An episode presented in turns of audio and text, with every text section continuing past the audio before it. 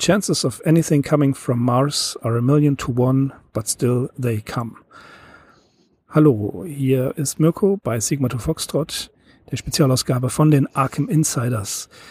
Im Zuge einer geistigen Verwirrung Anfang der 1990er Jahre geriet ich irgendwie in die Finger einer damaligen Serie, die sich, ich dachte erst Jesus, aber nein, sie heißt GZSZ, nannte. Da machte eine Schauspielerin mal einen Scherz. Als sie gefragt wurde, was sie denn da für ein Buch lese, sagte sie den neuen Roman von Steffen König. Ja, womit eigentlich Stephen King gemeint ist, aber die Recherche hat mich jetzt 30 Jahre gekostet und ich lasse ja nicht locker. Ich, ähm, tatsächlich habe ich jenen Steffen König, der offensichtlich damals erwähnt wurde, gefunden, vielleicht auch nicht, aber wir werden das jetzt äh, in, den, in den nächsten, äh, in der nächsten halben bis dreiviertel Stunde herausfinden. Ich habe bei mir tatsächlich den echten, den einzigen Steffen König, aka Spaceman. Guten Abend, grüße dich. Guten Abend. Schön bei euch zu sein. Dankeschön, freut mich, dass du da bist. Okay, du bist also nicht wahrscheinlich dieser Steffen König, der damals gemeint wurde. Sorry. Höchstwahrscheinlich nicht, ja. Ich, ich habe nicht viel Erinnerungen daran, aber ähm, als ich als ich deinen Namen damals vor etlicher Zeit bei Twitter gelesen habe und dann auch gesehen habe, du hast einen Roman geschrieben, über den wir natürlich sprechen werden, dachte ich Steffen König und dann ausgerechnet diese Szene, die sich wieder manifestiert hat, äh, dachte ich, das kann nicht wahr sein. Es gibt diesen Steffen König. Und es ist kein Pseudonym, nehme ich an. Du bist der echte. Das ist der echte Name, ja, genau. Wunderbar. Damit wäre das geklärt. ja, Steffen, du hast einen Roman geschrieben, das ist schon einige Zeit her und ich habe den auch schon seit einigen Monaten hier liegen und ich habe dir ja versprochen, dass wir auf jeden Fall über diesen Roman uns unterhalten werden. Wir mhm. sprechen von Die Dämonen von Ulswater, aber das ist ja nicht das Einzige, was du geschrieben hast. Du hast in, äh, was war das, in äh, Nova, glaube ich, einiges geschrieben? Ja, in diversen, in diversen SF-Magazinen, ähm, Nova-Magazinen, ähm, dann gab es noch Anthologien. Ähm, eigentlich habe ich sozusagen überhaupt erstmal angefangen, vernünftig einen Text zu Ende zu schreiben, indem ich halt Kurzgeschichten verfasst habe und dann halt an Magazine geschickt und einfach mal gesehen, wie die Reaktion darauf ist. Ja. Und nach einigen Kurzgeschichten, die dann auch, es gab auch Wettbewerbe, wo man dann auch platziert wurde, war dann sozusagen das Vertrauen groß genug zu sagen, jetzt kann ich mich, glaube ich, an einen größeren Text wagen und dann den Roman in Angriff genommen. Mhm. Roman, ähm, damals ist er, das war 2014, ich war im Wurdak Verlag, ist er erschienen. Mhm, genau. Und hat jetzt ein neues Cover bekommen. Ja, das, das ist ein relativ einfacher Grund. Ähm, ich habe die Rechte an dem Manuskript wieder bekommen ähm, vom Wurdak Verlag, ähm, weil auch der ähm, Verlagsinhaber auch sagte, ja, ich werde mein Portfolio verkleinern, ähm, werde ein bisschen, äh, ein bisschen weniger, ein bisschen wieder anbieten. Ähm, hat mir dann das Manuskript zurückgegeben, die Rechte daran und ich habe dann erstmal im Selbstverlag ähm, auf den E-Book-Kanälen ähm, diesen Roman nochmal re-released und mir natürlich auch ein neues Cover machen lassen.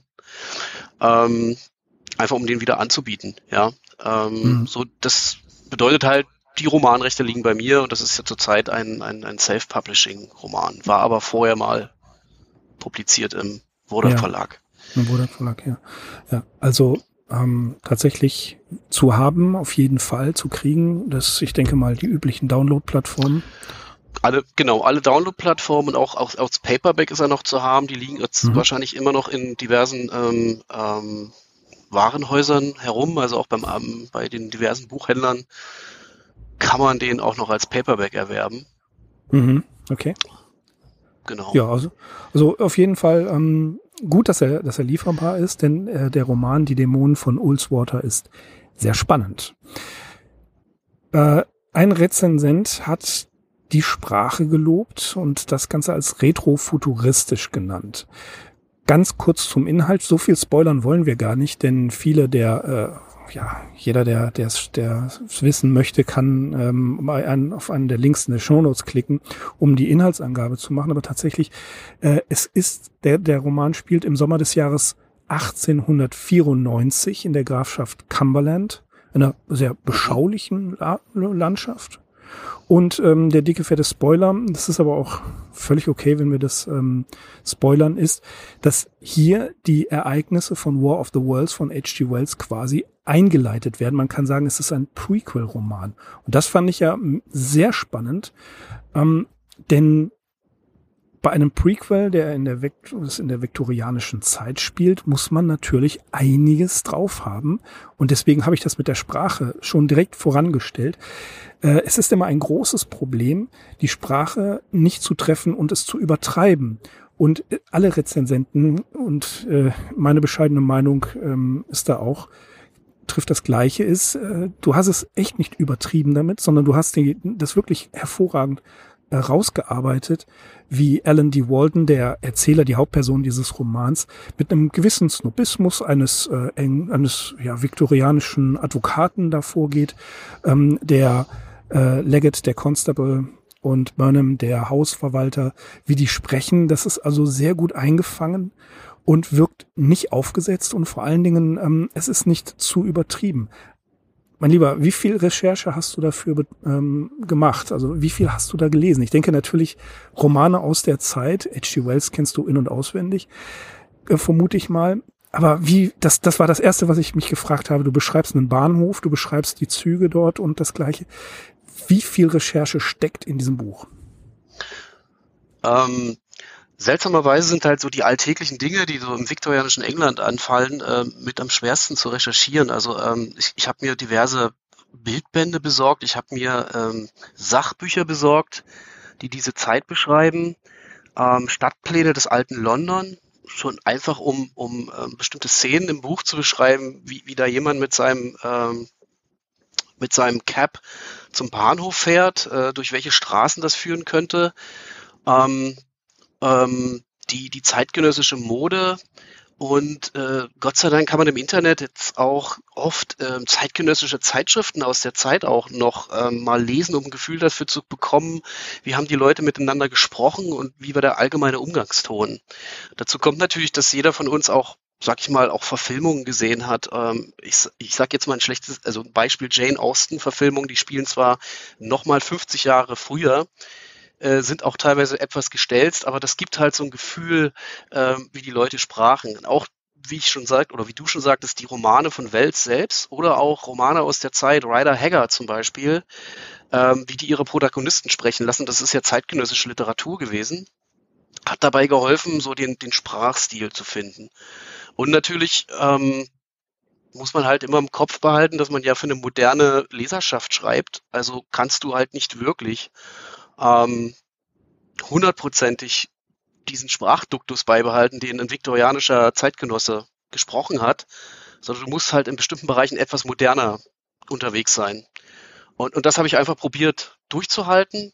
Teilweise war es auch sehr interessant zu recherchieren, ob es bestimmte Begrifflichkeiten gab, wie Omnibus. Ja, äh, das sind halt Pferdeomnibusse damals gewesen im viktorianischen London, wenn man das beschreibt. Äh, und was auch interessant war, so Geschichten, wenn Leute im Roman werden bestimmte Gespräche geführt über Elektrizität und, und, und, und Stadtwerke und du musstest halt jetzt herausfinden, wann gab es zum Beispiel in London ein, ein, ein Elektrizitätssystem, ein, ein Stromnetz. Wann wurde das zum ersten Mal gebaut? War das Wechsel, Gleichstrom? Also dieses ganze Wissen, was eigentlich dann letzten Endes nie in den Roman kommt, was man aber alles, sag ich mal, im Hinterkopf haben muss, um dann halt ähm, faktisch sicher zu sein bei solchen Beschreibungen, ja. Also das war schon recht aufwendig, hat aber eine ganze Menge Spaß gemacht. Ja, das, das, das mit dem aufwendig, das glaube ich.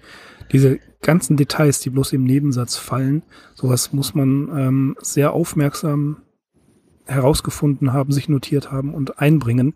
Denn äh, das sind oft Fallstricke. Das hat also schon so manchen ähm, Anfänger, glaube ich, äh, eine ganz miese Rezension eingebracht.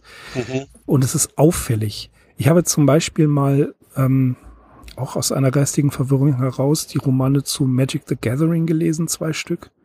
Und die flogen dann in die Ecke, weil mh, mm, das als in einer Fantasy-Welt haben dann, ich glaube, Elfen waren das, oder jedenfalls das, was bei MTG äh, Elfen sein sollen, haben dann gesagt, sie haben es nicht in den Genen. Das stand da wirklich so.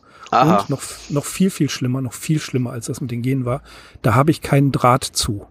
Es ist, also ich weiß nicht, ob es im Original drin stimmt, aber das ist eine unfassbare Schlamperei, so eine, also so, so einen, ähm, so einen geflügelten Satz kann man nicht in einen solchen Roman verwenden, das ist unter Strafe zu stellen. Mindestens unter Missachtung. Das, das, das sieht man häufig auch. Äh, es werden jetzt sehr, sehr, sehr viele mehr Fernsehserien gedreht für die ganzen Streaming-Kanäle, die auch historischen Hintergrund haben. Das passiert auch selbst den Drehbuchautoren dort oft, wo ich sage, okay, das ist kein, keine Begrifflichkeit aus der Zeit und kann auch gar nicht mit dem damaligen Wissen beziehungsweise die gesellschaftlichen Normen irgendwie vereinbart werden, dass man so gesprochen hat beziehungsweise diese Begrifflichkeiten verwendet hat. Also da stimme ich dir zu. Das ist halt ein bisschen Schlamperei mhm. und, und faules Schreiben. Ja, also die Leute sprechen halt nicht so wie bei äh, uns um der Ecke, äh, um, um, um die Ecke äh, in der Trinkhalle, äh, sondern du musst halt immer den historischen Kontext äh, sehen. Ja, da muss man ein bisschen aufpassen. Das stimmt auf alle Fälle. Ja, diese Anachronismen fallen einfach auf. Und da ist sein Buch ja eigentlich frei von. da bin ich ja wirklich begeistert gewesen, als ich es gelesen habe. Da dachte ich mir, okay, dann gucken wir mal 1894, äh, doch 1894, was passiert denn da? Und ja, da habe ich tatsächlich ähm, nicht mit einem, also es ist jetzt vermessen, aber ich finde, das ist vollkommen in Ordnung so. Da habe ich dich gleich im Kopf mit einem anderen äh, sehr gut recherchierenden, allerdings zeitgenössischen Schriftsteller von damals verglichen mit Bram Stoker, wie der alleine ähm, dort war, wo das Schiff angelandet ist, das, das Schiff mit, äh, mit Dracula. Mhm. Das ähm, hat er, er ist ja da gewesen, er hat sich das alles angeguckt, er hat es sich notiert. Man kann das ja alles nachvollziehen heutzutage und das finde ich be bemerkenswert. Also wirklich, na, Wahnsinn wahrscheinlich, wahrscheinlich auch aufgrund der, der Romanform selbst, wenn man Bram Stalker in die Hand nimmt, das ist ja ein Tage, das sind ja Zeitungsausschnitte, Tagebuchnotizen. Mhm. Äh, das hätte man nicht erwartet. Also, als ich habe nicht erwartet, als ich dann letztendlich äh, Dracula, Dracula gelesen habe, dass das diese Form ist, aber sehr interessant und da musst du wahrscheinlich dann auch diese, diese Authentizität drin haben einfach. Ja, da kannst du dir erst recht solche äh, Schnitzer gar nicht erlauben, weil das sieht ja so aus, wenn das zeitgenössische Person oder die Lucy oder wer da schreibt, ähm, wirklich ins Tagebuch geschrieben hat. Und wenn die da Blödsinn schreibt, dann ähm, fällt das wahrscheinlich sogar umso mehr auf. Hm. Wie viele Romane, also sprich, ja, man kann Zukunftsromane, Science-Fiction-Romane, wie man es nennen möchte, aus der Zeit selber hast du denn gelesen? Ähm, ich kann jetzt nur grob schätzen, aber das sind wahrscheinlich jenseits von zehn gewesen. Äh, mhm. Edward Bowler Lytton, ähm, H.G. Wells, ähm, Verne, ähm, so in der Art. Camille Flammarion hast du mal erwähnt, als ich das kurz getwittert hatte. Flammarion, aber ist eher so ein Astronom gewesen und von dem habe ich eigentlich kein Werk gelesen, sondern ich habe halt recherchiert über sein Werk und was mhm. er so veröffentlicht hat und über was er geschrieben hat. Ähm, es gibt die Thematik des Buchs hast du ja schon angedeutet, Krieg der Welten, Mars. Ähm, da ist natürlich auch eine ganze Reihe von, ähm, wie sah die Marsforschung, die Planetenforschung, die Astronomie, das ist der Wissensstand der Astronomie um 1900 aus. Und da stößt du automatisch auf diese ganz bekannten ähm, Astronomen. Ähm, die, die zu dem Zeitpunkt da publiziert haben. Und dann, dann macht man sich ein Bild. Ich habe sogar hier eine Ausgabe liegen, das ist ein wissenschaftliches Heft von 1921. Mhm. Der Planet Mars. Und man ist extrem erstaunt, wenn man sowas liest, wie doch sehr wissenschaftlich oder extrem wissenschaftlich das geschrieben war, ohne die ganze Spekulation über Marskanäle und ähm, ähm, was damals in der freien Presse halt auch zirkuliert ist. Also da gab es wie heute, gab es da diese breite Masse der Publikation ähm, Yellow Press versus dem wissenschaftlich etablierten ähm, der wissenschaftlich etablierten Meinung, ja. Und das gab es mhm. auch schon um 1900. Ja, zum Beispiel ein, ein Vorreiter der, der Marsforschung war Percival Lowell oder Lowell, wie heißt er? Ja, das, das war ja auch ähm, ähm, so. Und jetzt habe ich den Namen vergessen. Crapianelli. Wie, wie schreibt er sich? Ich hab's ich hatte es vorhin noch, der, mit, der das mit den Marskanälen. Äh, Schiaparelli. Schiaparelli, genau. Der das mit den Marskanälen äh, spekuliert hat. Mhm. Ja, also das alleine ist schon sehr faszinierend, finde ich. Äh, es gibt ja zahllose Romane, die im, auf dem Mars spielen, mit Invasionen vom Mars spielen und so weiter. Für, für Philip K. Dick ist es eine, ja, eine, eine zweite Erde. Heinlein macht da einiges mit. Also es gibt wahnsinnig viel, was mit dem Mars zu tun hat. Und ich finde, äh, der Mars ist ein sehr faszinierender Planet, wenn man ihn alleine schon, ähm, ja, wenn man überlegt, dass das der, dass dem Mond der einzige Planet ist, auf dem richtig Schrott von uns gelandet ist. Eine ganze Menge. Wobei nicht Schrott, das klingt despektierlich, das meine ich gar nicht. Ich, ich halte das für eine große Leistung der Wissenschaft, etwas einen Rover dorthin zu schicken, Sonden dorthin zu schicken und tatsächlich Bilder vom Mars, von einem anderen Planeten zu empfangen. Mhm. Wahnsinn. Ähm, aber was ich noch interessant finde, deswegen habe ich auch Flammarion oder Flammarion ähm, erwähnt, ist, dass du nicht jetzt einfach nur da ähm, Außerirdische auftauchen lässt, die alles wegstrahlen, sondern die eine telepathische Verbindung mit ähm, Alan D. Walden aufnehmen. Und er sieht, er reist geistig durch deren Städte, durch deren Basis und das erinnert ja in der Beschreibung stark natürlich an H.P. Lovecraft. Und äh, auch unter anderem William Hope Hodgson, würde ich sagen, kommt auch mhm. zum Teil mit drin vor. Und äh, auch das finde ich faszinierend. Das ist ja ein, ein, ein, eine ähm, Sache, die ja so äh, was anderes darstellt als die normalen Mars-Invasionsbücher, ähm, die es da gibt, sondern du nimmst hier locker die ähm, die Grenze zur Weird Fiction, wie sie, wie sie Lovecraft dargestellt hat, mit der Beschreibung der Städte, wo ähm, bei Lovecraft die Protagonisten dort waren oder natürlich im Austausch, wenn man die an die eine Stories da denkt, ähm, wo das Bewusstsein auf Reisen geht. Ähm, wie bist du darauf gekommen?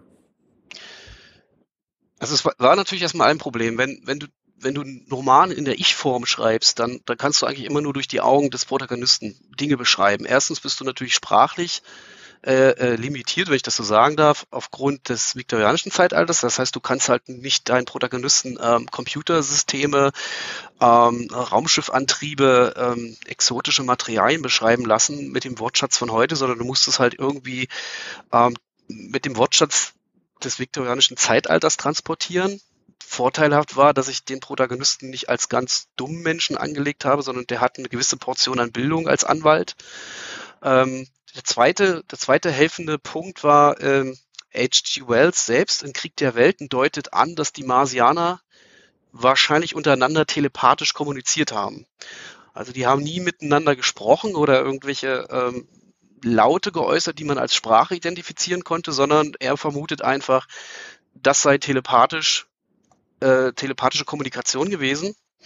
Und das fand ich ganz interessant.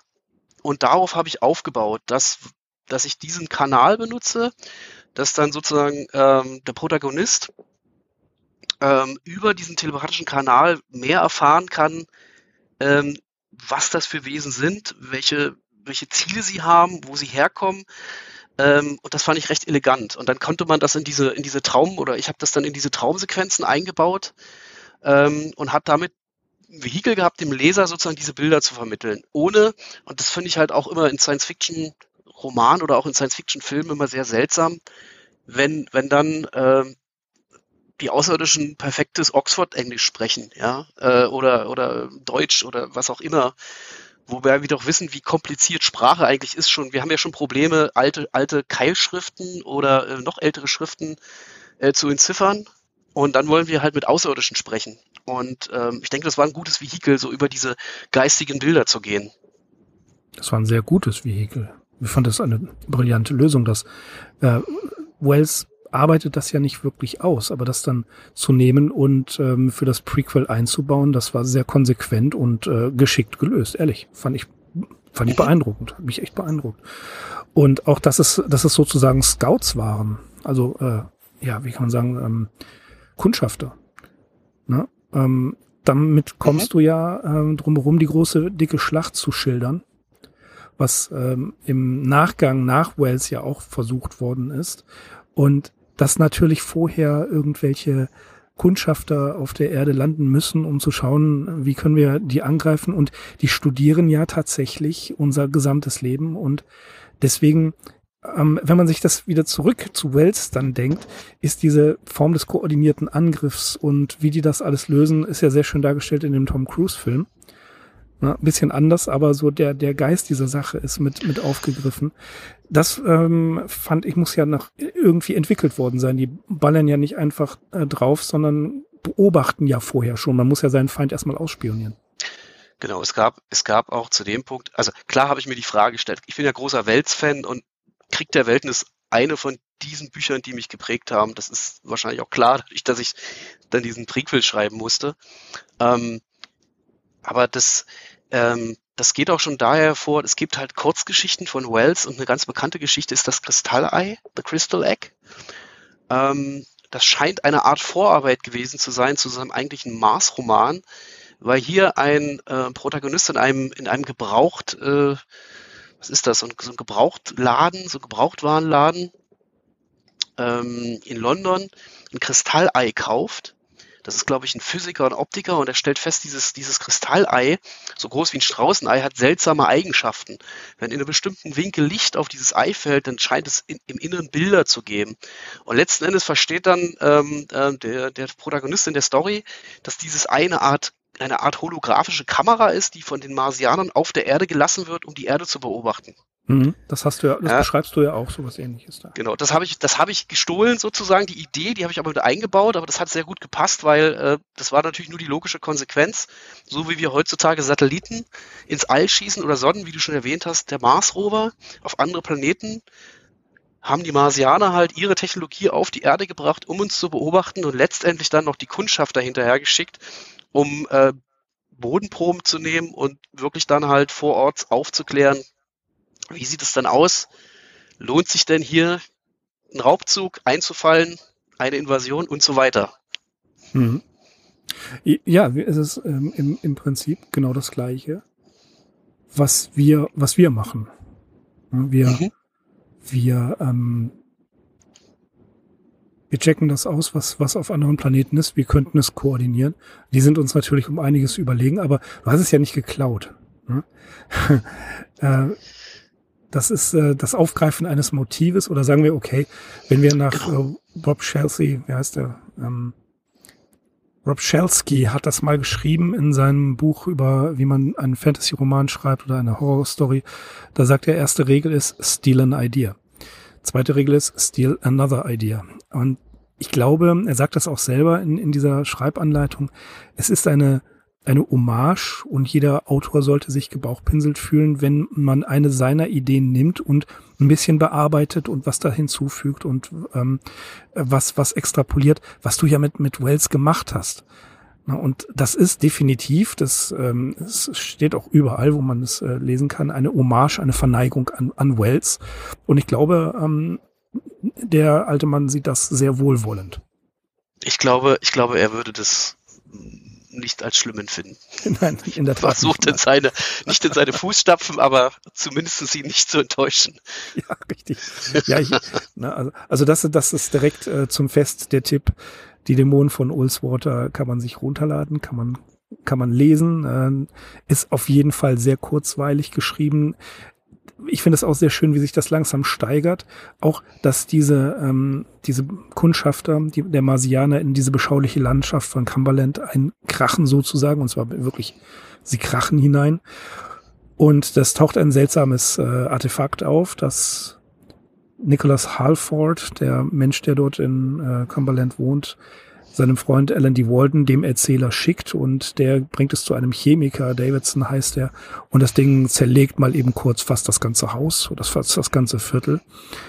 Und äh, das sind das sind diese Rätselhaften, also es baut sich auf und ähm, zum zum Schluss diese diese Wahnsinns ähm, ja Pfad des Geistes, des Bewusstseins durch die marsianischen Welten. Ich finde auch interessant, jetzt nicht nur in äh, deinem Buch, da wird es auch angedeutet, aber immer wieder taucht das auf. In ähm, bei George R. R. Martin liest man das häufig, bei Philip K. Dick und bei vielen anderen, dass es Zivilisationen gibt auf Planeten, die komplett ausgestorben sind und man nur noch deren Bauten findet. Das ist für mich eins äh, ein, ein Wahnsinnsmotiv und äh, das das ja deutest du ja auch an. Mhm. Ja, der Mars wird ja auch häufig in der Literatur oder wurde früher in der Literatur als der sterbende Planet dargestellt. Also ein ganz bekanntes Motiv findet man ja den Mars äh, benamst als Barsum. mhm. ähm, von Edgar Rice Burroughs in den äh, John Carter Roman, ähm, die ich auch kenne oder zumindest habe ich eine Handvoll von denen gelesen. Ähm, ich muss sagen, so, das ist so ein, so, so ein Action, Action-Script, was da abläuft. Also der John Carter oder andere Protagonisten werden regelmäßig vor irgendwelchen Abenteuern gestellt oder müssen halt irgendwelche Jungfrauen retten und so weiter. Das ist halt sehr juvenile Literatur. Aber das Worldbuilding, äh, was, was da gemacht wird, ist schon wahnsinnig faszinierend. Das sind halt zerfallene Städte, alte Zivilisationen, ausgetrocknete Kanäle äh, und die Reste, die dieser Marsianer, die in unterschiedlichen Formen und Farben da auftauchen auf dem Planeten, die, die äh, laufen sozusagen durch so eine verfallene Welt mit den, mit den Überbleibseln von Hochkulturen, ja. Und das ist halt immer wahnsinnig inspirierend, da drin ähm, sich zu bewegen und Handlungen anzusiedeln, ja. Also das ist, hat so eine gewisse Romantik. Ähm, hm. Genau. Hm. Ja, ja, das, das, das ist richtig. Ähm, überhaupt der Mars als, das hatten wir ja gerade schon angedeutet, als, als fernes Ziel der Gedanken, ähm, immer wieder taucht er auf. Äh, ich stelle mir das auch äh, immer wieder interessant vor. Ich meine, mir ist schon klar, dass es da keine Statuen gibt, dass es keine geheime Tür gibt und dergleichen. Aber jedes Mal, wenn man ein solches Bild sieht, dann fängt doch sofort der Kopf an zu spekulieren. Mhm. Und ich, also mit, mit einer gewissen fatalistischen Hoffnung, dass man sagt, vielleicht war ja doch was. I want to believe. Ähm, ja, ja, ja der, genau. Das, das große Thema. Und es gibt ja. ja. eine ganze Menge Leute auch im Internet, die das immer noch gern wahrheiten, dass es so wäre. Also als die ersten Fotos von ja. Mars-Rovern und Sonden und so weiter eintrafen. Es gibt ganze Sektionen im Netz äh, von Verschwörungstheoretikern, die dort äh, Bauwerke und Artefakte sehen ähm, mhm. und dann halt auch behaupten, die NASA würde das verstecken und ja. verheimlichen. Also Dabei weiß jeder Wissenschaftler, wenn sowas gefunden worden wäre, ich glaube, da würde sofort das Geld sprudeln, um dorthin zu kommen und, ja. und deren diese, diesen Dingen habhaft zu werden. Das war wie damals äh, Mitte der äh, Ende der 80er Johannes von Butler hat, äh, ich weiß nicht mehr, wie das Buch heißt, habe ich vergessen, aber natürlich das Marsgesicht ausgeschlachtet, genau. die Pyramiden auf dem Mars. Ja, klar ist das mega faszinierend. Und es ist auch ein bisschen ein Stück weit unheimlich. Aber wenn man mit einem gewissen Sachverstand rangeht, denkt man sich, okay, lass erstmal weitere Fakten kommen.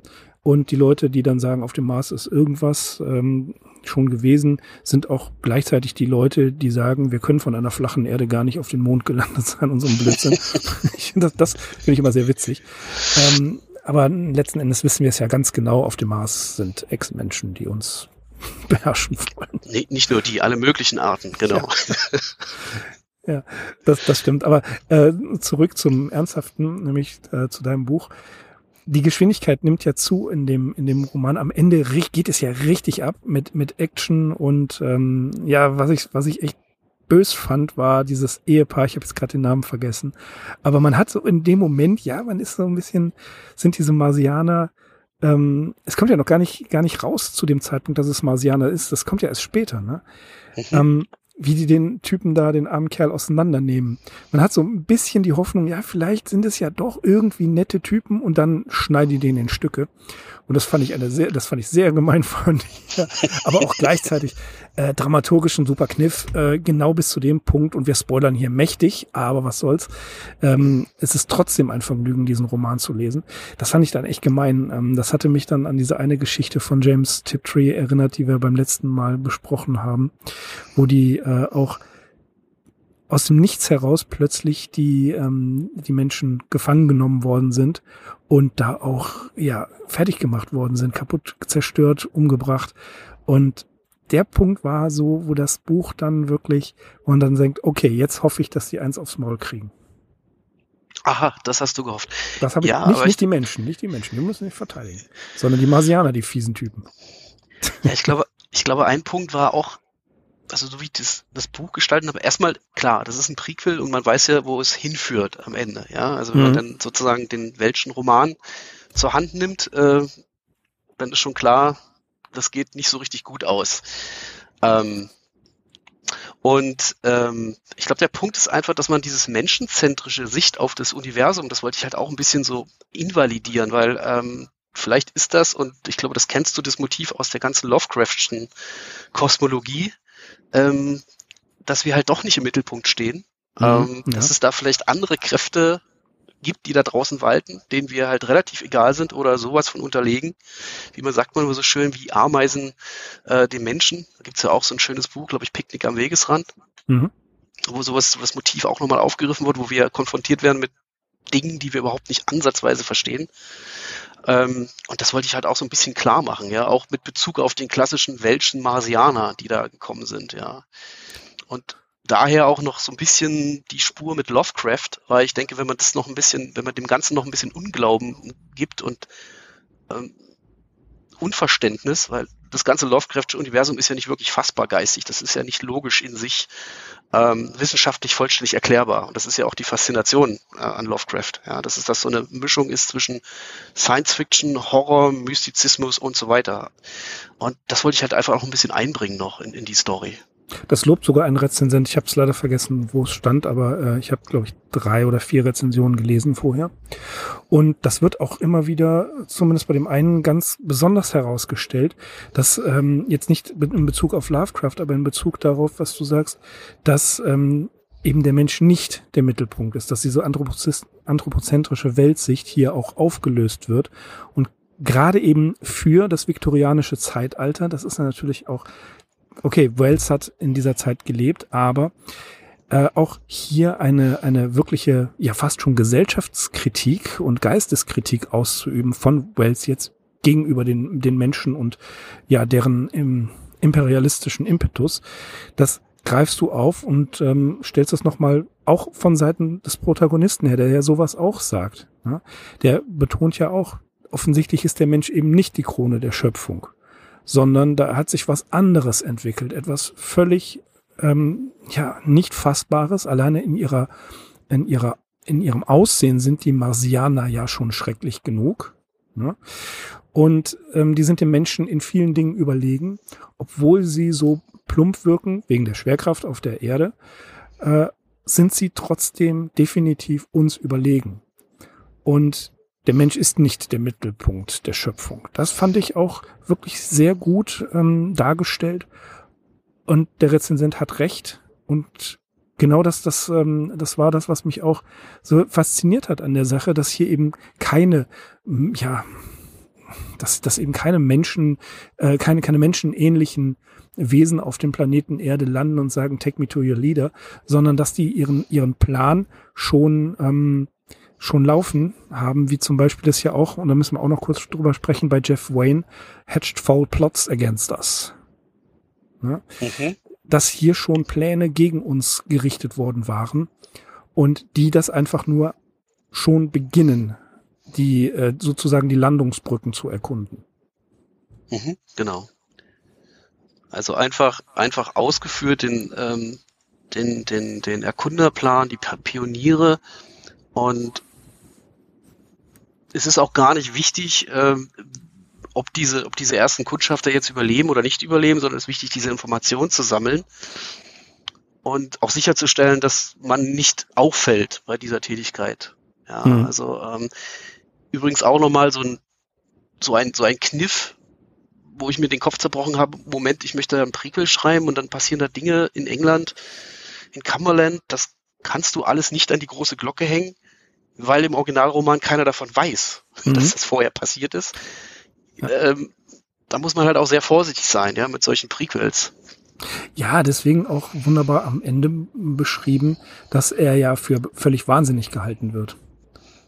Ja, und das Wo wir dann wieder in dem Lovecraftschen, ja, Lovecraftschen Duktus wären, dass sozusagen am Ende jeder wahnsinnig wird, aber vorher noch mal ein schönes langes Manuskript verfasst hat. Ich glaube, ja, ihr hattet da auch schon mal das ein oder andere Mal erwähnen es genau. gelegentlich, ja. Nein, aber, aber tatsächlich äh, auch hier der der der Kniff natürlich. Ähm, erstmal sind alle, die das bezeugen könnten, alle alle tot oder im Fall von Nicholas Halford auch verschwunden. Er sagt ja immer, er sieht ihn irgendwie in der, in der Menge. Also auf jeden Fall kann keiner außer ihm davon Zeugnis ablegen.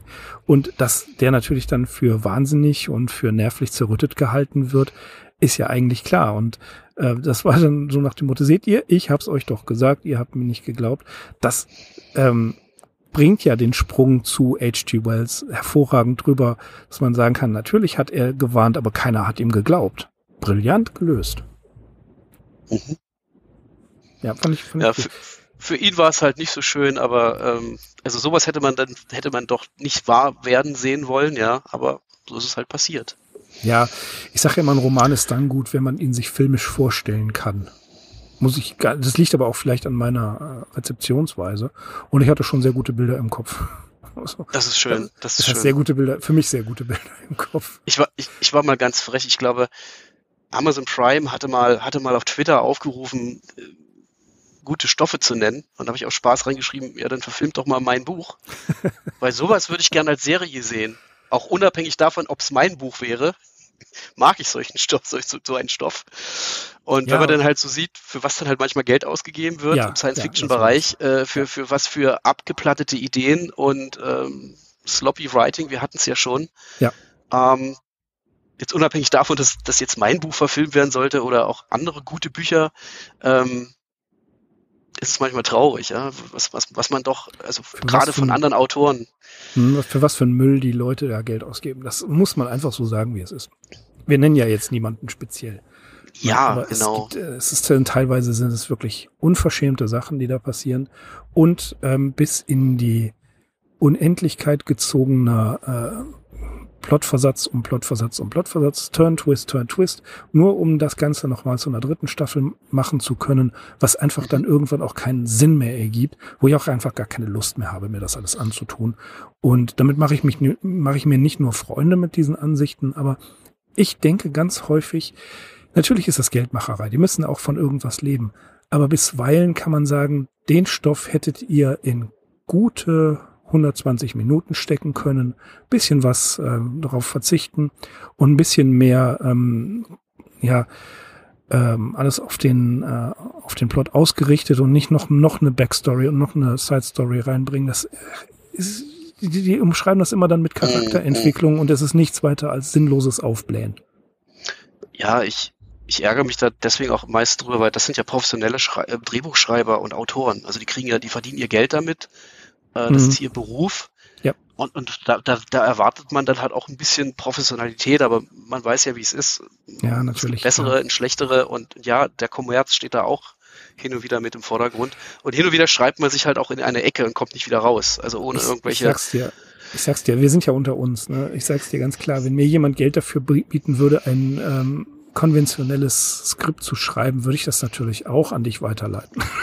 ich kann das ja nicht, aber äh, Verzeihung, das war, das, das war jetzt sehr despektierlich, aber ich habe gesagt, der eine oder andere Spaß, der muss sein. Nein, ernsthaft. Ähm, ja, wenn jemand sagt, mach mir eine Serie, zwölf Folgen, da passiert das und das drin, dass man dann natürlich auch in die Not gerät, die zwölf Folgen, das muss ja gefüllt werden. Die Leute wollen ja was sehen dafür.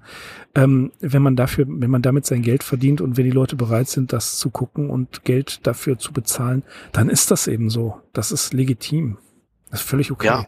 Ja, ja. klar. Man, man kann sich drüber ärgern, das ist eine andere Sache. Aber dass man es macht, völlig in Ordnung. Ja, also das ist ein Markt. Das kriegt man auch mit, wenn man mhm. mit Verlagen spricht, dass die auch sagen, klipp und klar, wir müssen die Bücher verkaufen, wir müssen von etwas leben. Äh, wir wissen ganz genau, wie unser Markt aussieht. Zurzeit laufen mhm. Zombie-Bücher ganz gut, später dann die juvenile Science-Fiction und äh, wir hätten doch jetzt gerne mal ein paar Zwergenromane. Ja. Äh, das kann man auch verstehen. Gerade die Leute, die wirklich ganz hart von diesem Beruf äh, leben müssen. Ja, und das mhm. sind nicht viele in Deutschland. Weil es nicht viele können. Das ist einfach äh, mies bezahlt. Also ich, ich glaube, man, wie, wie viel, wie viel Zeit hast du in den Roman gesteckt? Oh Gott, das darf ich gar nicht sagen. Das waren, glaube ich, äh, mehrere Jahre. Also mit Vorbereitung, ja, okay. ähm, erste Fassung, zweite Fassung, äh, dann, dann hat man mal so eine, so, so Zeiten, wo es nicht so läuft, wo auch das normale Leben, der normale Beruf da ein bisschen reinschlägt. Äh, und dann wieder, also das war schon eine, eine gewisse Zeit, ja, also die mhm. da ins Land gegangen ist. Da also ich könnte wahrscheinlich gar, gar nicht davon leben, weil ich zwischendurch verhungern würde. Mhm. Ich habe halt nicht mehrfach überarbeitet, sondern habe das Ding in einem Satz durchgeschrieben, äh, bin halt äh, nochmal über das Kapitel durch und wenn das Ding perfekt war, wenn das Kapitel perfekt war, bin ich zum nächsten übergegangen. Mhm. Ähm, das ist normalerweise bei, bei, bei Schriftstellerei sagt man ja, nein, du schreibst einen Draft, dann überarbeitest du den Draft, dann baust du nochmal die Szenen um, dann überarbeitest du nochmal, überarbeitest nochmal und am Ende ist es dann so, wie es sein soll. Mhm. Hatte ich bei diesem Roman eher nicht bei, bei den aktuellen Schreibprojekten mache ich das dann schon so in dieser, in dieser Art, aber deswegen hat es auch ein bisschen länger gedauert. Gutes Stichwort, aktuelle Schreibprojekte. Was können wir erwarten? Ähm, ich committe mich zu gar nichts. ich habe, aber ich habe, ich habe, ich habe ähm, äh, noch ein, zwei, drei angefangene Geschichten, Alternativ-History-Geschichten. Ähm, es gibt nächstes Jahr auch wieder Schreibwettbewerbe, wo ich mich äh, beteiligen werde. Das letzte, was ich geschrieben habe, war, äh, war eine Science-Fiction-Story, die für den ähm, Almanach der Deutschen Gesellschaft für Raumfahrt mhm. äh, gedruckt wurde. War so ein Mondabenteuer, klassische Science-Fiction, so von jetzt dann in 50 Jahren in der Zukunft, wenn der Mond besiedelt ist, beziehungsweise als industrieller äh, Abbauort für Helium-3 genutzt wird. Ähm, und ich habe ganz viel Recherche, wir hatten es ja vorhin, ähm, ich träume so ein bisschen davon, so ein bisschen Science Fiction in der Antike anzusiedeln. Ähm, mit äh, wieder Mythologie, Göttern, aber das, dem Ganzen halt wirklich einen Science Fiction Touch zu geben. Ähm, vielleicht das Ganze noch anzusiedeln in einer historischen Periode. Ähm, ähm, vielleicht diese ähm, punischen Kriege oder im, im Römischen Reich und äh, da eine schöne Abenteuerstory draus zu machen, die so, so eine schöne Mischung ist aus Science Fiction, Abenteuer, äh, Mythologie, Fantasy. Ja, also dass man, ich mag halt Crossover. Ich finde, das ist eine schöne Mischung, immer wenn man da sich die besten, die besten Rosinen rauspickt. Mhm. Und da versuche ich jetzt äh, ähm, mein nächstes Projekt so in die Richtung zu lenken, Romanprojekt. Ähm, aber du kannst dir sicherlich vorstellen, da recherchiert man sehr viel. Also ich habe hier bücherweise über die Antike, ja. über die Sumerer, über die Phönizier, über die Römer. Ähm, das ist der reine Wahnsinn. Und als Vorbereitung lese ich übrigens Römerkrimis, ja, also ähm, von John Robert Maddox, glaube ich, äh, mhm, mhm. die Bekannten und andere ja. auch. Äh, das hilft doch sehr. Also sowas in der Richtung. Man kommt so ein bisschen also ich jetzt in den Sprachduktus hinein zu sagen, äh, okay, das muss ich gar nicht erwähnen, das äh, sind alles Dinge, äh, schön, dass man es weiß, aber das muss gar nicht mit in die Story einfließen. Aber man fühlt sich dem Kosmos dann irgendwie ein bisschen aufgehobener. Ja, das ist so eine Faustregel, das habe ich auch irgendwo mal gelesen. So ein Autor, der recherchiert zehn Dinge und benutzt zwei davon im Roman. Mhm, aber dadurch, genau. dass du diese zehn Dinge recherchiert hast, bist du bist du in deinem in deinem Kontext relativ sicher. Ja, du bewegst ja. dich halt in dieser Zeit relativ sicher und verwendest sowieso nur einen Bruchteil deiner Recherche. Mhm. Ja, ne, klar. Ähm, das war bei mir auf der Uni schon der Teil. Die Recherche war das, was ich am liebsten gemocht habe. Dann das Entwickeln oh. von Ideen, aber wehe, man musste den ganzen Mist auch noch aufschreiben. Keine Chance. Das war ganz schwierig für mich. Deswegen äh, gibt's auch keine Stories, weil ich das einfach, ich habe jede Menge gute Ideen, aber ich habe nicht die Disziplin und auch nicht die Zeit, das zu machen. Was mich zum nächsten bringt, ist, ähm, also was jetzt äh, die Dämonen von Ulswater betrifft, hast du das vorgeplottet oder hast du es einfach laufen lassen? Das habe ich geplottet. Das war auch, mhm. also ich bin da ein bisschen, bisschen, ähm, bisschen pl mit Planung rangegangen, weil ich habe gesagt, okay, du hast erstmal ein, zwei Kurzgeschichten geschrieben, damit hast du selber gelernt, dass du so eine längere Storys mal, längere Story mal fertig schreiben kannst. Das war der, die erste Übung. Ähm, dann habe ich mir überlegt, okay, ein Roman, wie viele Handlungsebenen, wie viele Protagonisten, wie viele parallel laufende Dinge sollen da abgehen? Und habe ich mir gesagt, warum nicht einfach ein Ich-Perspektiven-Roman und der erlebt sozusagen sequenziell äh, den Abstieg in die Dunkelheit, wie man so schön sagt, äh, eins nach dem anderen. Und das ist erstmal eine relativ einfache Romanstruktur und die kann ich auch handeln und so habe ich es auch geschrieben. Hm. Ja. Ja, das stimmt. Die ist ja chronologisch aufgebaut. Ne? Und klassische Romane von Wels oder zumindest aus der Histo äh, äh, viktorianischen Zeit sind auch fast ähnlich geplottet, häufig. Mhm. Also die haben, glaube ich, selten diese Handlungsebenen, die wir heute in, in modernen Romanen finden. Von daher dachte ich mir, das passt auch gut zum, zum Charakter des Romans und des Buches. Ja, ja das, ist, das ist wunderbare Unterhaltung. Das meine ich überhaupt nicht negativ. Ganz und gar nicht. Sondern Unterhaltung muss mich ja fesseln. Ja? Und äh, genau. Das, also es ist, auch wenn wir einiges gespoilert haben, ich bin immer noch der Meinung, der Roman alleine durch die Art und Weise, wie er, wie das Tempo sich an, wie das Tempo sich steigert und ähm, die, ja, die Sprache fasziniert mich. Ja, es ist wunderbar getroffen. Das lohnt sich auf jeden Fall, das zu lesen. Natürlich lohnt sich das. Was für eine, was für ein vermessener Satz. Nein, definitiv. Und ich, das, das wäre, das schließt sich jetzt auch daran an. Steffen, die Frage, wo kann ich denn deine Sachen, außer jetzt äh, die Dämonen von Ulswater, wo kann ich denn deine Sachen finden oder welche Anthologien sind? Was haben wir da? Ähm, ich glaube zurzeit, äh, zurzeit sind das halt leider nur noch vergriffene Ausgaben von, äh, ich muss mal gucken, Nexus Magazin und das Nova Magazin, äh, wo ich veröffentlicht habe. Denn wie gesagt, dieser Almanach, da kann ich aber gern nochmal äh, ein Material zur Verfügung stellen, was du vielleicht in die Shownote packen kannst. Mhm. Ähm, ansonsten, wie gesagt, habe ich jetzt die letzten paar Jahre erst Ideen gesammelt, recherchiert, wenig geschrieben und wenn dann halt im kommenden Jahr dann wahrscheinlich in diversen Anthologien, falls ich da äh, sozusagen mitmachen sollte und wieder mal eine Story im Nova Magazin erscheinen sollte, ähm, dann dort. Ähm, aber ansonsten, wie gesagt, das Buch selbst gibt's ja überall, ja. E-Book und Paperback. Das ist, glaube ich, noch das meiste Material, was man von mir lesen kann. Und äh, das wäre schon mal ein guter Anlaufpunkt. Ist es ja auch, auf jeden Fall. Aber vielleicht hast du ja irgendwann die Muße mal ähm, auch diese bereits erschienenen Stories und die kommenden Stories mal auch als E-Book rauszubringen. Das ist ein guter Punkt. Das hatte ich sogar schon mal vor oder ich plane das, die Stories nochmal kurz zu überarbeiten, vielleicht, vielleicht eine kleine Einleitung zu schreiben, was mich dazu bewogen hat, diese Story zu schreiben. Mhm. Ähm, und das nochmal so als, als Kurzgeschichtensammlung äh, zusammenzufassen. Ähm, das habe ich auch im Hinterkopf. Das wäre natürlich dann ideal. Da hätte man alles mal zusammen, könnte auch reinschreiben, wo das mal erschienen ist und äh, was der Hintergrund war. Bisherige Werkschau, ne? Genau, ich würde es jetzt nicht gleich Werkschau über, übertragen, aber ja, du hast recht, es wäre dann eine Werkschau, genau. Auch schon. Also für, ja. den bisherigen ist es eine Werkschau. Das, das finde ich übrigens sehr, sehr gut im Zeitalter der E-Books und auch des äh, Self-Publishing, dass ich von vielen Autoren mal so kleine Kurzgeschichten oder Kurzprosa einfach mal runterladen kann für ein paar Cent und das mhm. lesen kann. Kurzgeschichten mhm. ist halt ein Genre in Deutschland, was so ein bisschen so ein stiefmütterlichen, stiefmütterliches Dasein äh, hat. Ähm, ja. Weil die Kurzgeschichte selbst in, in, Amerika und in dem Land der Science Fiction ähm, wird, glaube ich, sehr mehr geliebt als bei uns. Und das finde ich halt auch ein ja. bisschen schade. Das hat, das hat natürlich auch mit der Publikationshistorie zu tun.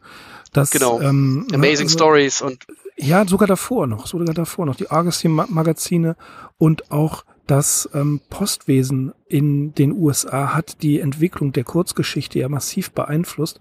Das kann man im mhm. Zusammenhang mit Poe zum Beispiel sehen, dass äh, die Leute wollten natürlich Material haben. Es gab hunderte von Zeitungen und es musste publiziert werden. Also hat man sich auf die kleine Form geeinigt und ja, eigentlich kann man sagen, Amerika ist das Motherland der Short Story, genauso wie es das eigentliche Motherland der Science Fiction ist. Und mhm. das sagt ja der, der Evolite. Und das kann man einfach nur unterstützen, eine der ganz alten Sigma 2 Foxtrot Folgen, die irgendwann auch auf diese Seite umziehen werden.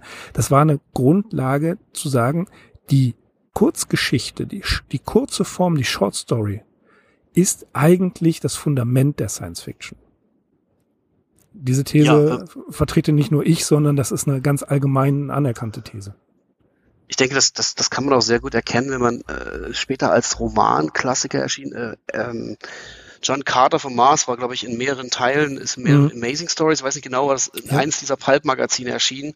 Und ganz, ganz, ganz viele andere, auch so englische Autoren, ähm, ha haben so veröffentlicht, ja. ja. Ray Bradbury, glaube ich sogar, der ist ja, halt, äh, das sind, die berühmten Romane sind sogar teilweise als, als, als Mehr, genau, als Mehrteiler erschienen und später erst zusammengefasst worden und ich glaube bei den Mars-Chroniken merkt man das auch, weil die Mars-Chroniken von Bradbury, was für mich zum Beispiel auch wahnsinnig tolles Buch ist, was ich erst zu schätzen gelernt habe, als ich älter war, diese, diese Prosa, diese Poesie, das ist ja eigentlich mehr Poesie was dort ausgerollt wird, das sind ja einzelne Stories, die aufeinander ja. lose aufeinander aufbauen und die halt auch einzeln erschienen sind. Ne? Genau, das ist ein, äh, die Mars-Chroniken sind in der Tat ein Fix-up äh, aus einzelnen Stories und ähm, das, das ist bei ähm, bei A Even Voked mit der Space Beagle ist es genauso. Das sind auch Fix-up-Geschichten. Mhm. Und das ist auch völlig okay. Ich finde, wie gesagt, die Form der Kurzgeschichte interessant, weil ich sie konsumieren kann. Äh, vielleicht hast du das mitbekommen, es gibt ja zurzeit bei mir diese, diese Self-Challenge, jeden Tag eine Story ja. zu lesen. Das ist genau. teilweise hart an der Grenze. Ich habe mir das schon gedacht, als ich das gelesen habe, weil ich habe ich hab ein dickes Lovecraft-Buch mit 16 Stories, das sind neue Stories von amerikanischen Autoren. Mhm. Das wollte ich eigentlich auch noch vor Weihnachten fertig bekommen, 16 Stories. Und du musst dann halt immer lesen, dass du schon bei der, was, 64. bist? Nee, ich bin jetzt, glaube ich, bei der 87. 86. 87. Ja, ja. Hut ab.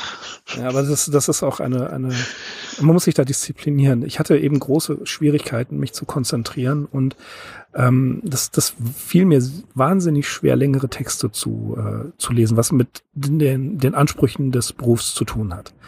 Mhm. Man, ist, man ist ständig gefordert und äh, dann habe ich mir irgendwann gesagt, das, das kann nicht sein. Das kann einfach nicht sein, dass ich da hier wertvolle Zeit verschwende mit nichts tun und äh, so random im Internet surfen. Ich muss mir da ein Ziel setzen. Sowas machst du. Ich dachte, ihr recherchiert nur für eure Podcasts. das kommt noch hinzu. Das kommt noch hinzu. Äh, ja, die, die Recherche für die nächste Episode ist äh, episch. Aber tatsächlich, ähm, worauf ich hinaus will, ist die, die Short Story als Form, wie man ähm, Ideen Science Fiction äh, machen kann, ist die, das wirkliche Fundament der Science Fiction. Und ähm, ich sage das ja auch immer wieder, wir haben ja einige Autoren schon in unseren Podcasts gehabt, dass ich vor jedem Respekt habe, der es schafft, zehn Seiten zu schreiben, die eine Handlung haben. Ne? Also zehn Seiten mit Notizen, kein Thema. Zehn Seiten Plots, schaffe ich. Aber das Ganze in eine Form zu bringen, die man konsumieren kann, die man lesen kann, die einen auch ähm, dabei hält, das ist eine, eine ganz anstrengende Kunst und da habe ich per se Respekt vor. Immer. Obwohl ich dir natürlich auch hin und wieder mal auf Twitter schreibe, einfach mal machen. Ja, ja, ich weiß. einfach mal schreiben. Oh ja, ja, ja. Das ist ja, dieser Writers Block, ne? dass man sozusagen vor seinem eigenen Anspruch äh, äh sozusagen erzittert. Aber ja. Seit, ja, seit, kann seit, ich dir nur den äh, Tipp geben, tu es. Seit zwei, 2015, glaube ich, habe ich die letzte Short Story geschrieben. Die ist dann erschienen in diesem Reiseführer über Ulsa, den Jörg Leutgen rausgegeben hat. Da ist auch ein Text von mhm. Axel drin. Ich glaube, das ist die. Nee, da war auch noch was dazwischen. Aber weißt du, das ist das andere Problem. Ich behalte das noch nicht mal mehr, was ich da alles gemacht habe. Das ist das andere. Du, äh, du musst dir das, ja. du musst dir das in so eine Biografie schreiben, oh Gott, ähm, damit man sich das so äh, selber mal vorhalten kann, damit man nicht schier ja. verzweifelt, wenn man zwei Jahre nichts geschrieben hat. Ja, das ist auch das, was ich, was ich vielen immer wieder sage, ist äh, äh, die Unsicherheit, die dann da herrscht. Da sag ich, guck mal, was du alles schon geschafft hast. Denk da bitte dran. Du hast dies gemacht, du hast deine Ausbildung hier gemacht, du hast das Studium da gemacht. Überleg mal, das hast du alles gemacht, das kannst du alles. Verlass dich auf diese Fähigkeiten. Na, du musst dich nicht verstecken. Ja, und selber mache ich natürlich genau das Gegenteil, aber was gilt schon, äh, was gilt schon der, der Denker? Ratschläge geben. Genau, Ratschläge, Ratschläge geben ist ja total einfach. Ja. Genau. Sollte vielleicht ja. äh, äh, Ratgeber schreiben. Nein, nein, auch das setzt voraus, dass ich mich konzentrieren kann und das ist schwierig. Mhm. Eine Sache, die ich nochmal in so einem Science-Fiction-Forum, Science-Fiction-Forum Deutschland, äh, mhm. auch der Andreas Eschbach hin und wieder mal rumspringt und andere Leute, äh, da bin ich nicht so häufig drin, aber es gab mal eine Zeit, da war ich da sehr aktiv und da ging es auch um das Schreiben. Und da waren auch so Leute dabei, die haben da wirklich auch gefragt, was soll ich denn machen, wie soll ich mich dir Sachen mhm. nähern und wie soll ich schreiben und jeder hat ja so, so eine eigene, so eine eigene Art und Weise, wie er sich dem Thema nähert. Und ich glaube, ich habe dem, dem, dem Kollegen da mal, mal geschrieben und da war ich selbst noch gar nicht so weit, dass ich mein Buch fertig hatte. Aber ich denke, lese einfach Bücher, die dir gefallen und frag dich, warum sie dir gefallen und warum mhm. sie dich mhm. fesseln ja. und versuche das zu kopieren, zu, re, zu, zu reproduzieren. Wie wir schon am Anfang sagten, wie du schon sagtest, diese, diese Kopiererei ist ja ein gewisses Maß an, an sich verneigen vor dem Autor. Ja. Und dann kopierst du, also Lovecraft habe ich ja auch kopiert. Also ich habe den geschrieben, äh, ich habe den gelesen und dann versucht in seinem Stil mal zu schreiben und, und dann entwickelst du dich da hoffentlich auch wieder raus und hast dann so, einen, so einen eigenen Stil und ich glaube, das hilft unheimlich. Versuch Dinge zu schreiben, die du selber gerne lesen würdest. Ja, ja das ist so eine, ähm, so eine, wie soll ich sagen, also so ein Grundtipp. Ne? Man muss viel lesen, ja. man muss viel schreiben. Und natürlich, wie Theodore Sturgeon, das lasse ich mir irgendwann auf ein T-Shirt drucken. Theodore Sturgeon sagte natürlich, und das ist völlig richtig, 90% of everything is crap. Und das, das stimmt einfach. Du hast äh, irgendwelche Ideen und davon kannst du die Hälfte nicht gebrauchen, weil sie zwar genial sind, aber wie willst du es umsetzen? Oder sie trägt halt nicht, ja, für eine längere Story. Nicht, also genau, meistens kannst du eine kurze Story daraus machen. Und äh, ja, aber dann, da, da wo die herkommt, kommen auch weitere her. Wenn man das einfach ja. verstanden hat, dass das unter Umständen nicht versiegt, sondern immer mal so eine Trockenperioden gibt, die dann aber wieder ähm, feuchter werden, dann, dann ist es, glaube ich, ganz okay. Ich glaube, das, der entscheidende Punkt ist tatsächlich, ähm, es einfach zu machen. Und ähm, Right with the Closed Door äh, und ähm, nicht Rewrite, sondern wie heißt es? Jetzt wollte ich das von Stephen King zitieren. Also mit der geschlossenen Türe schreiben und mit der offenen Türe redigieren. Natürlich mhm. ist man mega, äh, fühlt sich großartig und könnte Berge versetzen, wenn man da mal drei Seiten geschrieben hat. Und am nächsten Tag liest man sich das dann durch, macht den Fehler, das nicht zu Ende zu schreiben, sondern liest mhm. es was, und hat dann einfach keinerlei Motivation mehr. Ich hatte, ich hatte, um das jetzt nochmal abzurunden, ich habe mir einen Trick, ich habe mir eine Sprachsoftware besorgt, mhm. ähm, äh, damals, und zwar nicht eine, die das so mit ähm, Sprachsynthese macht, sondern das waren wirklich gesampelte phonetische Silben. Mhm. Das heißt, die Sprache hat sich sehr natürlich und echt angehört. Du hattest da zwei Stimmen, eine, eine Frau und ein Mann. Und dann habe ich mir in einem dunklen Zimmer mein Manuskript vorlesen lassen. Mhm. Um den Sprachfluss und, ja. und, und, und das Wording und alles sowas mal unabhängig von einem Vorleser äh, zu erfahren, habe mir dann Notizen gemacht. Hier korrigieren, mhm. hier ist das. Also es gibt unabhängig davon viele so Tricks, die man anwenden kann, um, um rauszufinden, ob der Text irgendwie funktioniert. Natürlich Probeleser, die ich auch hatte. Vielen Dank an die vielen Probeleser. Sind auch in der Widmung drin vom Buch. Ja. Und auch Mama und Papa immer genannt. Aber genau. Das, die müssen rein, die müssen, die müssen rein. rein. Und, und, und, das hilft wahnsinnig, ja, mhm. da so, so ein Gefühl zu bekommen. Ja klar, ja. das, das glaube ich. Deswegen, also meine, meine leise Hoffnung ist ja durch das tägliche Lesen einer Erzählung oder Kurzgeschichte irgendwann, dass es im, im äh, Hirn diese, diese Sperre auflöst, dass man sagt, guck mal, diese ganzen Mechanismen, die sind doch relativ easy. Man wundert sich teilweise, wie einfach Kurzgeschichten ja, geschrieben ja. werden sie nicht. Die sind, die sind nicht einfach geschrieben, aber wie einfach die aufgebaut sind. Ne? Und ähm, dann überlegt man sich, okay, kann ich das auch? Und es ist immer ein großer Fehler zu sagen, ach, das kann ich auch letzten Endes ist es nicht das Können, sondern das Tun. Ja, ja. Und ich erwarte 2023 eine Kurzgeschichte. Oh. oder zwei oder drei. Ja, ja, klar. Setzt mich unter Druck. Nein, mein Lieber, ähm, ja, herzlichen, ich, wir kommen zum Ende, muss ich sagen. Mhm. Ein, eine Vermeldung habe ich noch. Während unseres, während unserer Aufnahme habe ich, oder vorher, wie ich das immer so mache, habe ich natürlich einen kleinen Tweet abgesetzt, dass wir hier äh, aufnehmen heute. Habe ähm, du kennst das Bild mit dem, mit der Ausgabe deines Buches, wo die ganzen Zettel drin sind, ne? Hast ja auch mhm. schon gesagt. Das hatte ich fotografiert. Gottes Willen habe ich gesagt, glaube ich. Was ja, geht ja. da ab, ja? Siehst du, so schlimm ist das gar nicht. Aber es sind so viele Stellen, die ich mir einfach irgendwie merken möchte. Äh, und tatsächlich darf ich vermelden, unser guter Freund, der Fun Duke, der äh, Dr. Bergin, der hat äh, das Buch gerade gekauft als E-Book. Ich sehe es gerade, ja, ich sehe es ja, gerade. Super genau. toll. Dann hat sich ja. überhaupt die ganze Sendung schon mal total für mich gelohnt. Ja, der, der, der Fun Duke ist einer unserer, äh, einer unserer Fans und ähm, mit dem Nils B. zusammen, gerade die beiden graben immer unglaubliche Linksammlungen aus und schreiben mhm, ganze, mhm. ganze ellenlange Kommentare, wo ich einfach nur äh, den Hut vorziehe. Ich habe auch einen Hut und ähm, mich verneige vor, vor dieser vor diesem Einsatz und einfach nur denke, wow, ich bin immer froh, wenn in den Kommentarspalten was steht, aber die beiden, die, die reißen es richtig. Die, ähm, ich glaube, die habt ihr auch schon äh, häufig mal erwähnt. Ja, äh, weil es einfach Wahnsinn ist, was die machen. Ja, das ist einfach toll. Bin ich immer wieder begeistert von, von Nils und von Duke und von den anderen Kommentatoren natürlich auch, von allen, die was schreiben. Ich finde es immer toll, ähm, wenn man dieses Feedback bekommt. Das kennst du ja auch. Ne? Ja, Klar, natürlich. Man möchte Feedback haben. Ähm, wie, ich weiß nicht mehr, welche Schriftsteller äh, es waren. Ähm, die wurden auch in einer, in einer, äh, in einer Diskussion über, über Literaturkritik genannt. Da sagt er, ähm, sollen sie unsere Bücher verreißen oder sollen sie uns loben? Hauptsache, sie schreiben irgendwas. Genau. Also der, ich glaube, zu verklingen, ohne ähm, dass, dass es einen Nachhall gibt, ist das Schlimmste. Und äh, Sartre hat mal gesagt, er ist mit jeder Kritik, zufrieden, auch wenn sie ein totaler Verriss seines Buches ist, wenn drin steht, das Buch ist schlecht, aber es ist besser als das vorhergehende von Sartre. Mhm. Okay. Ja, auch ein Umgang mit äh, Literaturkritik. Gut, und, und Jakob Wassermann hat dann gesagt, na ja, gelobt wollen wir werden, gelobt wollen wir werden. aber in der Tat überhaupt eine Reaktion ist schon mal sehr, sehr wichtig.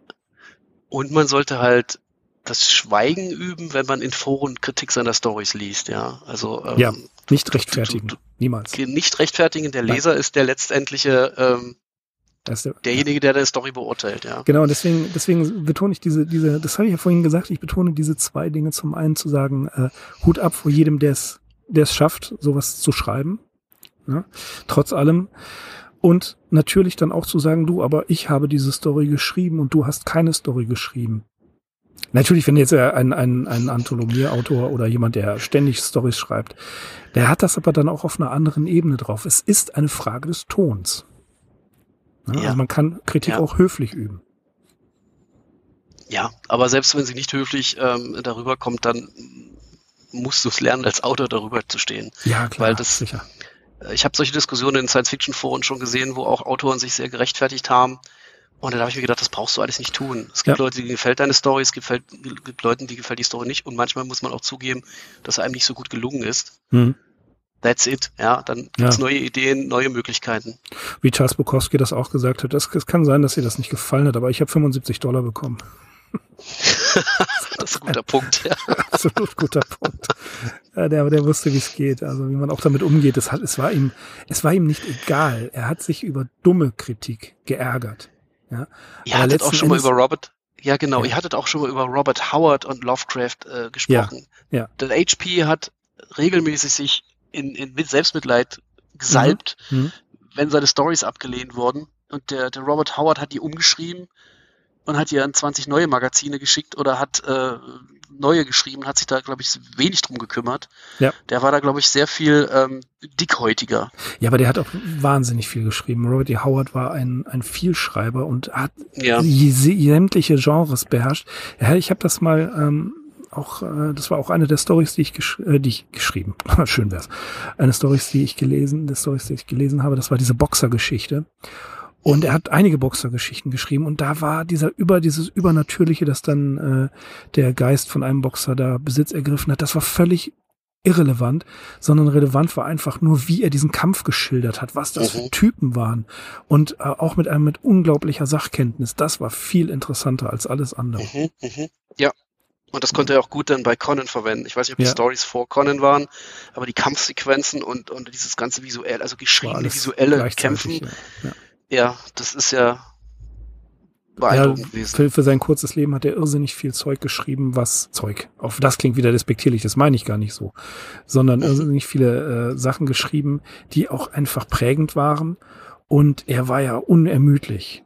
Ja, leider hat er mhm. dann das bleierne Ende gewählt, weil seine Mutter verstorben war. Und äh, das ist natürlich dann auch so ein, ein Punkt, wo man sich denkt, warum? Warum muss sowas passieren? Aber das ist ein anderes Thema. Mhm. Ich ähm, erwarte auch von dir äh, einiges nächsten Jahr, denn ich kann sagen, du, äh, ich kann sagen, du bist der Schriftsteller. Ich bin hier nur so der Random Dude, der mal irgendwas versuchen will, aber du hast äh, vorgelegt und ähm, nochmal betont, Steffen König, die Dämonen von Ulswater als äh, Paperback zu, noch zu bekommen und als Download definitiv ähm, lohnenswert. Und äh, das ist das, das ist kein das ist kein Brocken im Sinne von ein schwerer Brocken, sondern das ist genau das Richtige, um sich mal ein Wochenende ein bisschen zu gruseln und ähm, äh, der der Recherche ähm, ja, die Recherche zu bewundern, das umzusetzen zu bewundern und auch genau diese Linie zu finden zwischen einer Sprache, die nachvollziehbar ist und nicht übertrieben. Auch das ist einfach wirklich immer eine Kunst. Ähm, deswegen die Dämonen von Ulswater, von Steffen König haben wir heute hier besprochen, haben wir ein bisschen gespoilert, aber wir haben auch viel nebenbei erfahren. Ich würde vorschlagen, ihr, ähm, wenn ihr fertig seid, ladet das Buch jetzt sofort runter und lest es und ähm, habt eine ganze Menge Spaß dabei. Es ist ja auch das Wetter fürs Gruseln und für, Auf alle Fälle, für ja. harte Science Fiction, auch wenn es im Sommer spielt. Was soll's. ähm, es ist es trotzdem, gibt immer Wetter. Es, ist, es gibt kein ja, Wetter für Science Fiction und Horror. Das ist, doch, gehört dazu. Ich, ich finde schon. Ich find schon. Ja? Ich ja, kann so sowas bisschen. auch am Strand lesen. Okay.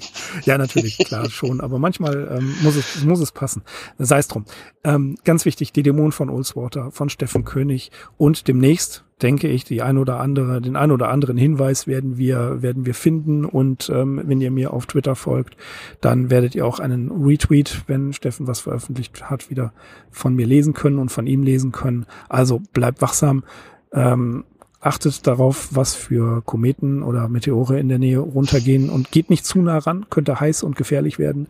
Daher, Steffen, vielen Dank, dass du heute dabei warst und Rede und Antwort gestanden hast und ähm, sehr gern. Ähm, auch zu den Menschen gehörst, die mich treten, um was zu machen. Aber nein, Immer wieder ich, kann gern. Nur, ich kann mich nur ehrfürchtig verneigen. Ja. Vielen Dank äh, für, für die Einladung. Äh, Gerne. Es war mir auch eine große Ehre. Alles klar. Das war's von Sigma 2 Foxtrot, der limitierten Ausgabe der Arkham Insiders. Herzlichen Dank fürs Zuhören. Herzlichen Dank, Steffen, dass du unser Gast warst. Und ich verbleibe wie immer mit den besten und freundlichsten Grüßen. Macht's gut. Bis bald.